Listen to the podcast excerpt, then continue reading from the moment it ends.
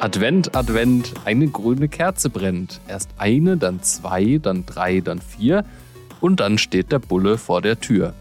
Und in diesem Sinne, meine lieben Zuhörerinnen und Zuhörer, begrüßen wir euch zu einer sowohl weihnachtlichen als auch bullischen Folge des BTC Echo Recap Podcast. Es ist Freitag, der 8. Dezember und an den Mikrofonen begrüßen euch in dieser Woche David Scheider, das bin ich, und Johannes McSwade. Na, Johannes, was hat dir denn der Nikolaus in den Stiefel gelegt? Ja, moin David. Ähm, mir hat der Nikolaus einen Solana-Airdrop in den Stiefel gelegt, tatsächlich. Ich habe mich für den Jito-Token qualifiziert und einige unserer Leser werden das vielleicht auch getan haben, denn den haben wir ja schon vor ein paar Wochen in einem Artikel erwähnt.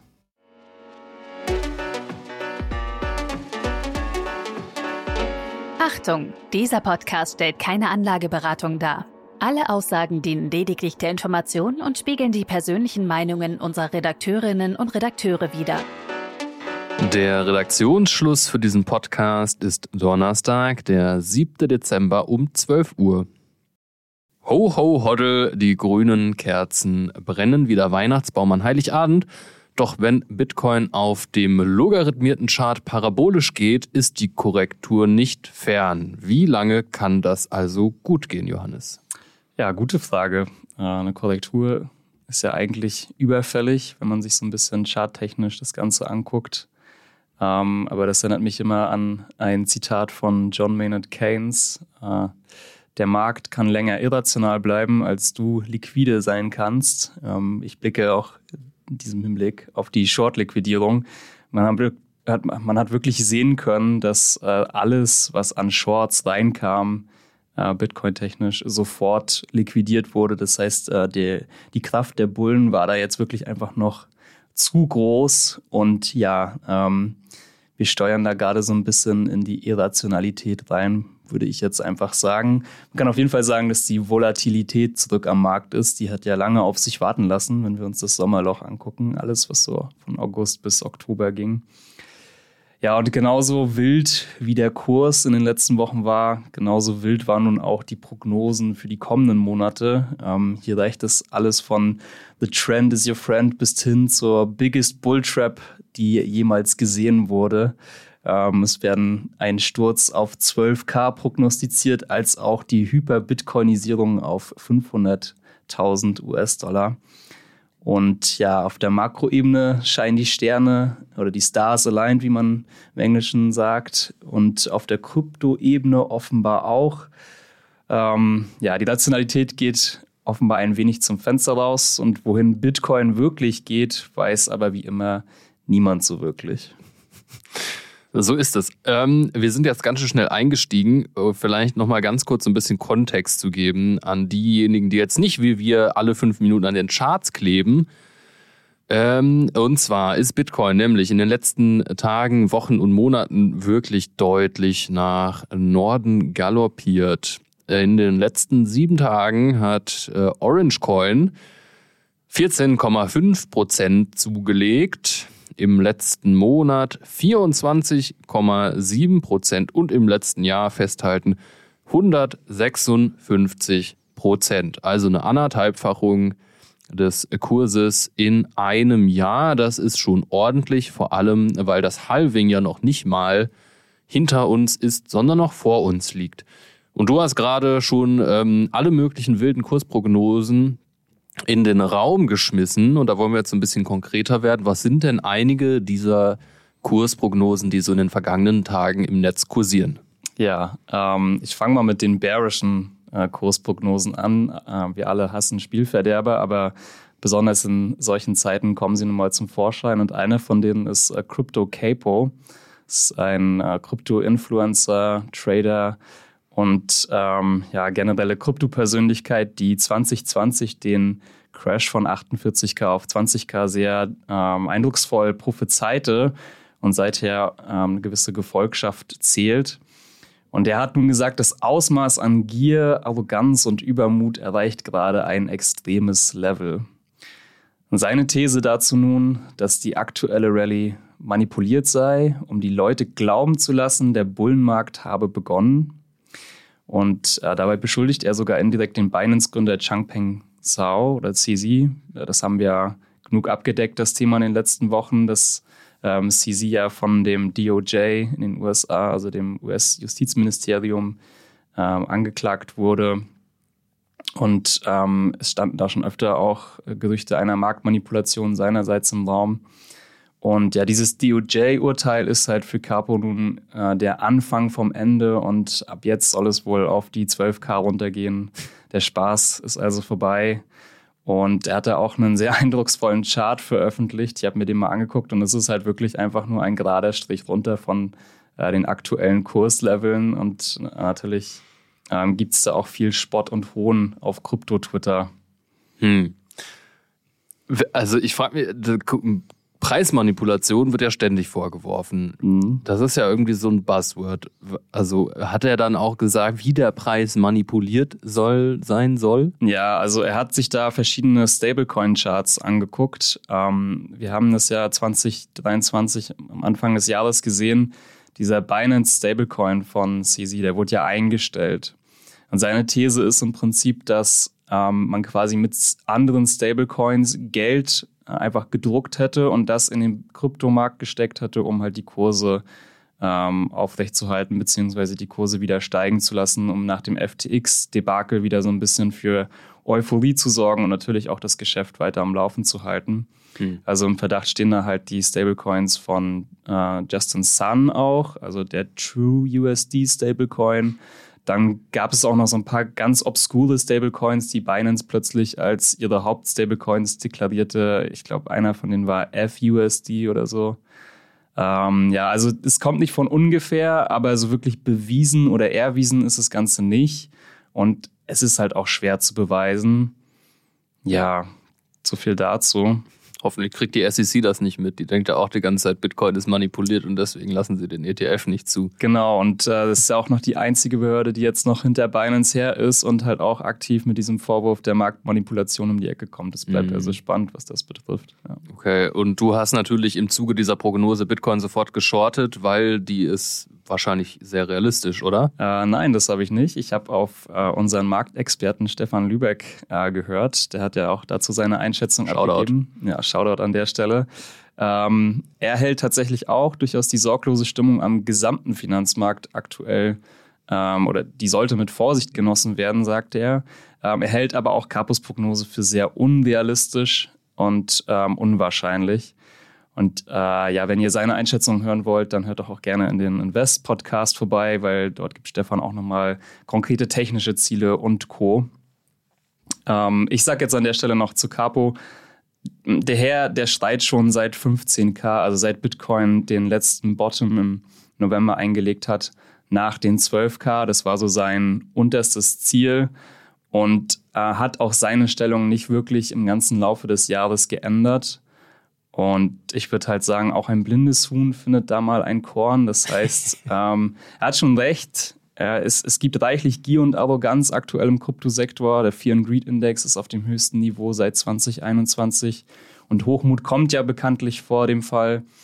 Ähm, aber wenn Bitcoin wirklich so weit runterstützt, dann wäre das schon echt spektakulär. Und ich, ich denke mir, wir haben jetzt das FTX-Desaster gesehen. Wir haben Binance gesehen, die jetzt irgendwie nach und nach wieder zurückgehen müssen mit ihrem Geschäft.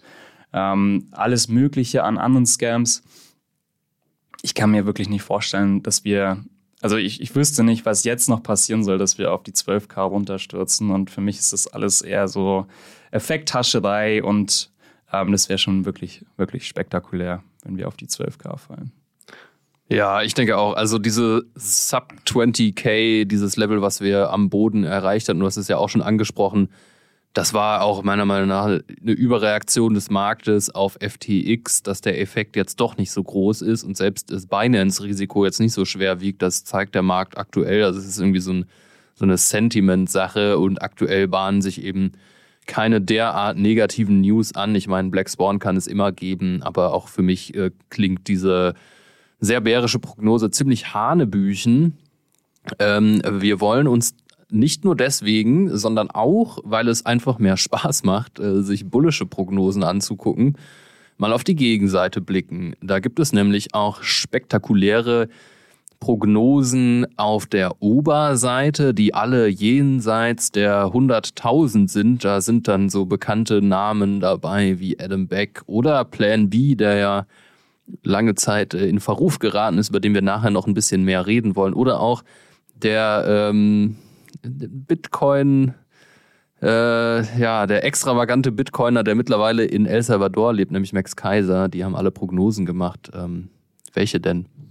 Ja, typisch bullish, würde ich an der Stelle sagen. Es gibt keine Vorhersage unter 100.000 US-Dollar, die wir in den kommenden Monaten erreichen. Äh, Adam Beck, der CEO von Blockstream, rechnet sogar mit 700.000 US-Dollar in den nächsten zwei Jahren. Bei Max Kaiser, der ist da ein bisschen konservativer, da sind es nur 500.000 im nächsten Bullrun. Und äh, die Gründe sind eigentlich immer dieselben. Also das, das Halving, was ja zu einer Verknappung des Angebots bei Bitcoin sorgen wird. Also im Prinzip keine wirklich neuen Gründe, die wir ja schon ohnehin eigentlich kennen, was das betrifft. Ähm, für mich stellt sich dann eigentlich immer auch ein bisschen die Frage, okay, wie sieht die Welt aus, wenn Bitcoin bei 500.000 oder 700.000 US-Dollar steht in den nächsten zwei Jahren? Ähm, meiner Vorstellung nach bedeutet das eigentlich, dass wir uns inmitten einer Hyperinflation befinden. Ich weiß nicht, wie siehst du das? Ist es realistisch, dass wir solch hohe Kurse erreichen? Ich finde das sehr, sehr, sehr schwer zu sagen. Ähm, also für mich ist auch alles jenseits der 500.000 ein Szenario, wo ich denke, das geht eigentlich nicht mit großen, beziehungsweise nicht ohne große makroökonomische Verwerfungen einher. Auf der anderen Seite sehe ich auch nicht so richtig, wie Bitcoin jemals aufhören soll, an Wert zu gewinnen. Also ist irgendwie ein bisschen paradox und du hast es ja auch schon angesprochen. Es gibt so ein paar Kandidaten, die diese Paradoxie versuchen in Zahlen auszudrücken. Ein bekannter ist auch Plan B, der dieses Stock-to-Flow-Modell gemacht hat. Also für diejenigen, die jetzt vielleicht auch neu bei Bitcoin dabei sind und das noch nicht kennen, das Stock-to-Flow-Modell ist ein Preismodell, das den Bitcoin-Kurs in Verhältnis zu seiner Knappheit setzt. Also ähm, es lässt sich statistisch modellieren, ähm, wie die Knappheit von Bitcoin zu gewissen Kursen führt. Knappheit im, so definiert das Verhältnis von Stock to Flow. Also Stock bedeutet die Menge X Bitcoin, die bereits im Umlauf ist und Flow die Menge, die pro Zeiteinheit dazukommt, also einfach die Bitcoin-Inflationsrate und die ist ja definiert durch Satoshi, nämlich pro 10 Minuten kommt eine Anzahl x Bitcoin ins System. Aktuell sind es 6,25, alle vier Jahre halbiert sich das. Das heißt, ähm, die, das, die, der Angebotszuwachs, der nimmt ab. Und das heißt, das führt auf der Angebotsseite tendenziell zu einer Verknappung was bei gleichbleibender Nachfrage ja ähm, einen Kursanstieg zur Folge haben muss. Und Plan B behauptet oder versucht das in seinem Modell nachzuweisen, dass das dann modellierbar ist. Also dass dann eine gewisse Stock-to-Flow-Ratio zu einem gewissen Preis führen muss. Und er hat da ähm, tatsächlich verschiedene Versionen dieses Modells veröffentlicht, was ich halt nicht so ganz verstehe, weil es kann ja nur eine richtig sein. Also kann er nicht hinter allen stehen. Und das ist halt auch ein Kritikpunkt. Der andere Kritikpunkt ist, dass dieses Stock-to-Flow-Modell ähm, nur angebotsseitig ein, also ähm, ein Modell macht. Aber der Preis ist abhängig von Angebot und Nachfrage. Mhm. Und die Nachfrage ist in diesem Modell aber gar nicht ähm, äh, modelliert. Das heißt, ich bin sehr skeptisch, was dieses Modell angeht. Man muss aber fairerweise sagen, dass es trotzdem recht genau ist. Also auch, das ist so im letzten Bullenmarkt eigentlich sehr in Verruf geraten, weil es dann hieß, ähm, das Modell hat deutlich höhere Kurse prognostiziert. Irgendwie ein Modell hatte über 100.000 prognostiziert. Wir wissen, da sind wir nie gelandet. Ähm, aktuell, das Modell, was ich gerade vor mir liegen hat, habe, sagt, ähm, ein Modellpreis nach dem Halving von ungefähr 500.000 Dollar voraus. Und ähm, beim aktuellen Zyklus waren es 50.000 Dollar und das ist, das passt ja ungefähr irgendwie schon. Also ja, pff, keine Ahnung. Ich will mich jetzt an diesen Preisspekulationen noch nicht beteiligen. Ich habe keine Ahnung, ob Bitcoin nach dem Halving auf 500.000 geht. Ich glaube es persönlich nicht. Äh, ich habe da de deutlich konservativere Base-Case-Szenarien. Ähm, nichtsdestotrotz wird das Stock-to-Flow-Modell wahrscheinlich immer wieder eine Rolle spielen.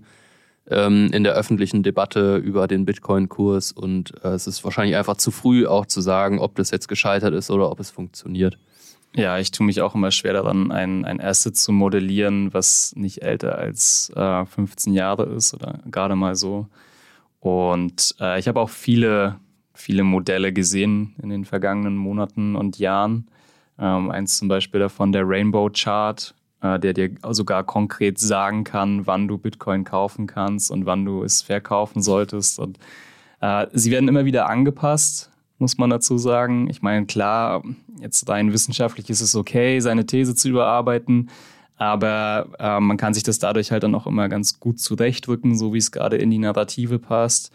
Ähm, also Plan B wurde ja auch im vergangenen Jahr verspottet, weil sein Modell halt invalidiert wurde, wenn man so will. Oder zumindest gab es eine solch krasse Abweichung im Vergleich zu den letzten Jahren, dass man eigentlich mit ziemlicher Gewissheit oder ähm, ich sag mal, ja doch mit guter Sicherheit sagen konnte, dass es äh, invalidiert wurde. Jetzt passte das so ein bisschen an und ähm, jetzt scheint der Kurs wieder so mehr in sein Modell reinzupassen. Ich, äh, mich macht das skeptisch.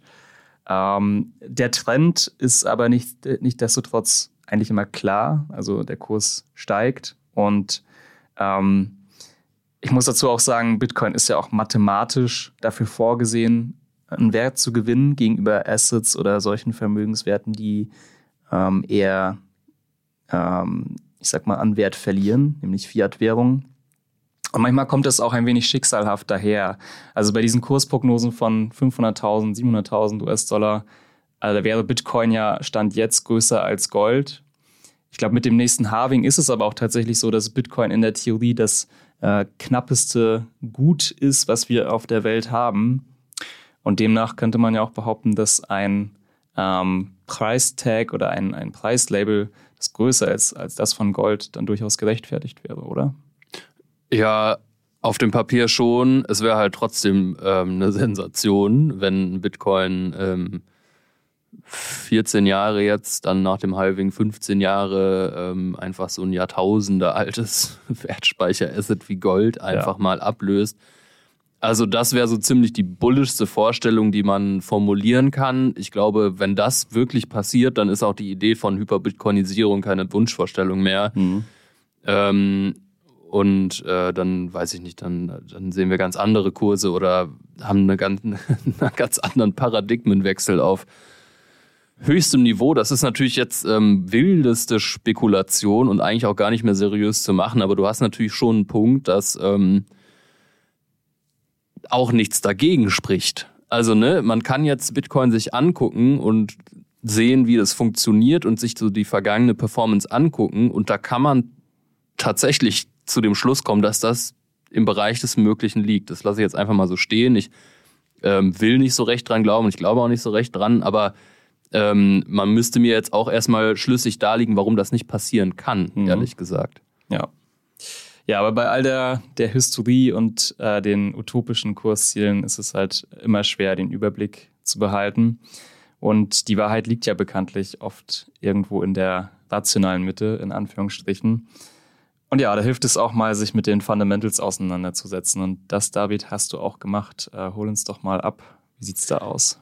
Mhm, genau, das finde ich nämlich, ist, das kann man nämlich sehr wohl seriös machen und da kann man auch, ähm, auch bullische Kursprognosen ableiten oder zumindest eine, eine gesamtheitlich holistische Idee davon bekommen, wie der Bitcoin-Markt in den nächsten 24 Monaten performen könnte und ähm, entscheidend für diese Ideen, ähm, die ja auch äh, Sven Wagenknecht jetzt, also der Chefredakteur von BTC Echo, in letzter Zeit häufiger formuliert hat, ist einfach so ein, ähm, eine, ein Wechsel in der makroökonomischen Gesamtlage.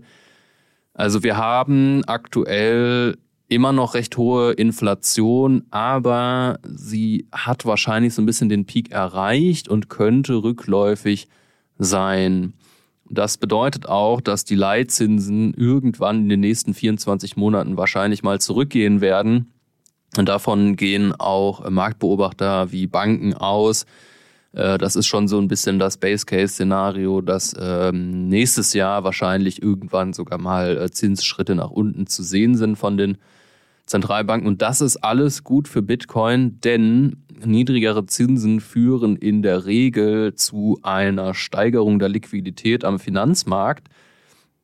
Genauer gesagt ist hier vor allem interessant die Geldmenge M2, also das ist ein Geldmengenaggregat. Es gibt verschiedene äh, Geldmengen. Ähm, hier ist von M2 die Rede und da ist die Korrelation zu Bitcoin historisch gesehen echt relativ hoch.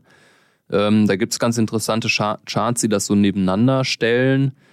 Ähm, und man sieht zum Beispiel ähm, im, beim Peak Bären, äh, Peak Bullenmarkt 2021, äh, das war auch während Corona, als die Zentralbanken die drohende Rezession eben mit einer Liquiditätsschwemme und ähm, wirklich extrem expansiver Geldpolitik versucht haben abzufedern. Ähm, da sind Anleger natürlich auch in Risikoassets reingeströmt, weil die Zinsen niedrig waren. Anleihen haben keinen Sinn mehr gemacht. Da sind und das sind eben die Szenarien, wo Risikowerte, Tech-Aktien, aber auch Sachwerte wie Bitcoin, Gold und Co. gut performen. Und ähm, es bahnt sich eben, wie gerade schon erwähnt, so ein Trend an, dass das eben in eine ähnliche Richtung geht. Und das gepaart mit dem ähm, ja eben schon erwähnten Halving, also den angebotsseitigen ähm, Liquiditätsschock, ist das mhm. natürlich eine gegenläufige Tendenz, die ziemlich explosiv ist. Also höhere Liquidität bei niedrigerem Angebot an Bitcoin am Markt ähm, ist ein sehr, sehr gutes äh, Szenario für Bitcoin, ja. Ja, wir sehen ja auch, dass die ähm, Börsenbestände dahin schmelzen. Ähm, es gibt reichlich Bitcoin-Hodler, die nicht gewillt sind, auch bei diesen Preisen oder nahe des alten Allzeithochs ihre Assets zu verkaufen, ihre Kryptos zu verkaufen. Und ähm, auch dahingehend, muss ich sagen, wirkt das Ganze fast schon ein wenig äh, schicksalhaft in gewisser Weise, wie jetzt gerade auch diese makroökonomische Trendwende stattfindet und sich quasi auch auf einen ähm, global ähm, betrachteten ähm, Bullenmarkt auch in gewisser Weise einstellt. Ne? Weil, wie du schon gesagt hast, da gehört ja auch mehr dazu als einfach nur Kryptowährung. Wir sind dann meistens am, am, am breiten oder am, am Ende des äh, Risikospektrums. Aber davor kommen ja noch Aktien, Tech-Aktien etc., die ja alle auch meistens mit nach oben getrieben werden, wenn die Liquiditätsflut erstmal kommt. Und ich sag mal, wir sind ja eigentlich inmitten einer oder zumindest am Ende einer der restriktivsten äh, Phasen der Geldpolitik, die wir je gesehen haben. Und trotzdem steht Bitcoin nicht mal weit entfernt von seinem Allzeithoch. Das gibt ja dann schon einen kleinen Vorgeschmack darauf, was passiert, wenn wirklich die Liquidität wieder zurück an die Märkte kommt. Ähm, ja, super spannend. Und vom Bitcoin-ETF haben wir noch gar nicht gesprochen. exactly. Und da hast du ja auch wieder den nächsten Nachfrageschock, der dann mhm. aber auf diese extrem knappe Angebotslage trifft. Also ich, ich kann dann schon in Teilen verstehen, wenn man diese Sachen auflistet, warum ähm, die Euphorie auch in den sozialen Medien unter den äh, Krypto-Leuten in der Krypto-Community herrscht oder vor allem auch die Bitcoin-Community. Und ähm, wir haben das jetzt auch in den letzten Wochen gesehen. Bitcoin ist nunmehr einer der größten zehn Vermögenswerte der Welt. Ähm, kurz nach dem Tod von Charlie Munger, ähm, also dem Co-CEO von Berkshire Hathaway, äh, steht Bitcoin mittlerweile über diesem Unternehmen, also das Unternehmen von Warren, Buff Warren Buffett. Ja, da äh, sage ich mal, wirkt das Ganze sehr schicksalhaft und da kann man sich auch schon mal ein wenig übernehmen. Und wo das jetzt in die nächsten Monate hinführt, wird sich zeigen. Ich habe fast die Befürchtung, dass wir sowas wie einen äh, überfrühten Bullenmarkt erfahren könnten, der wirklich Anfang nächsten Jahres irgendwie seinen Höhepunkt erreicht und dann vielleicht wieder abschwächt. Aber auch, wie wir es vorhin gesagt haben, das ist alles äh, Teil einer wilden Spekulation und eine Glaskugel habe ich natürlich auch nicht.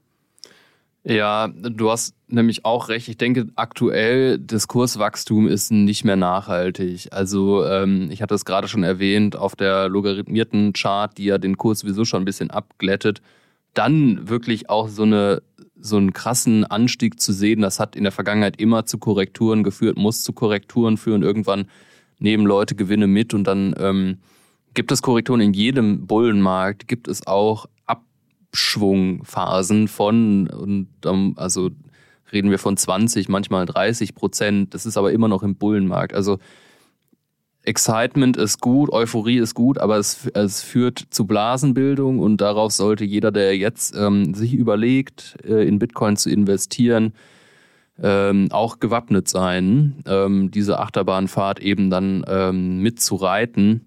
Wann diese Korrekturen kommen, na, das ist nicht seriös zu prognostizieren, das weiß kein Mensch. Wenn man es wüsste, könnte man da ja shorten. Aber Market Timing bei so einem volatilen Asset ist meiner Meinung nach eh Wahnsinn.